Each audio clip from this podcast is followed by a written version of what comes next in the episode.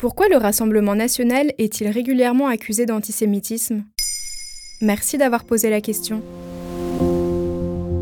Depuis les attaques du Hamas le 7 octobre 2023 et les bombardements massifs d'Israël sur la bande de Gaza, près de 1159 actes contre la communauté juive ont été recensés en France. Dimanche 12 novembre, il y avait foule lors de la marche contre l'antisémitisme.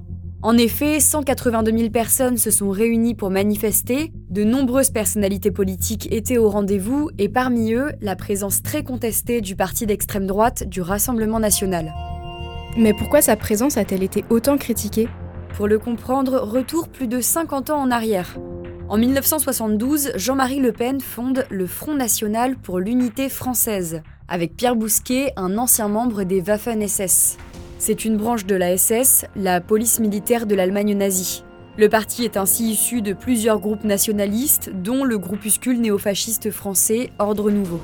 D'après TF1, le Front National s'est formé en rassemblant des partisans de l'Algérie française, des opposants du général de Gaulle et surtout des individus accusés de collaboration pendant la Seconde Guerre mondiale. En 2014, Jean-Marie Le Pen déclarait ainsi sur le plateau de Jean-Jacques Bourdin Je mets au défi quiconque de citer une phrase antisémite dans ma vie. Et c'est un défi relevé puisqu'il a été condamné en 1985 pour antisémitisme insidieux et de nombreuses fois pour des faits qui y faisaient implicitement référence. Parmi ces nombreuses prises de parole sur le sujet, on compte celle sur RTL en 1987. Je ne dis pas que les chambres à gaz n'ont pas existé.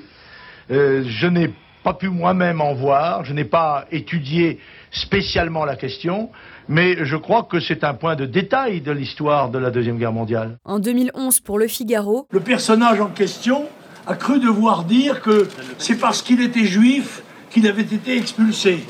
Ça ne se voyait pas ni sur sa carte ni sur son nez, si j'ose dire. Ou encore sur BFM. Est-ce que pour vous, Vichy est excusable? Bien sûr, je crois que Vichy, pour ma part, a fait ce qu'il pouvait pour essayer de, de défendre les Français. Depuis, Marine Le Pen a repris le parti, et tandis qu'elle s'attelle à faire oublier l'histoire de sa création, en 2018, le Front National a changé de nom. Il s'appelle désormais le Rassemblement national.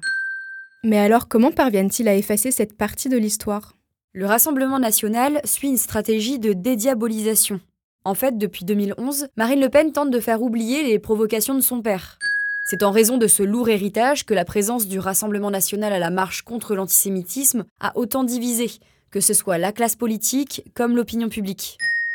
Même si le parti tend à gommer cette partie de son histoire, certains de ses membres sont toujours aussi problématiques. D'après Ouest France, un des membres historiques du RN, Bruno Gollnisch, continue de critiquer les lois Guesso qui répriment le négationnisme, soit la négation de l'existence de la Shoah.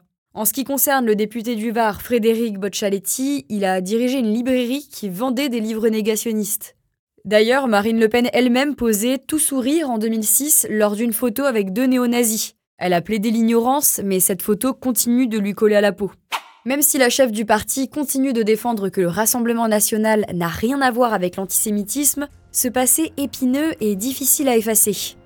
Alors que d'après l'Institut ELAB, 83% des Français se disent inquiets quant à la hausse de l'antisémitisme dans le pays, de nombreux médias accusent le Rassemblement national de récupération politique.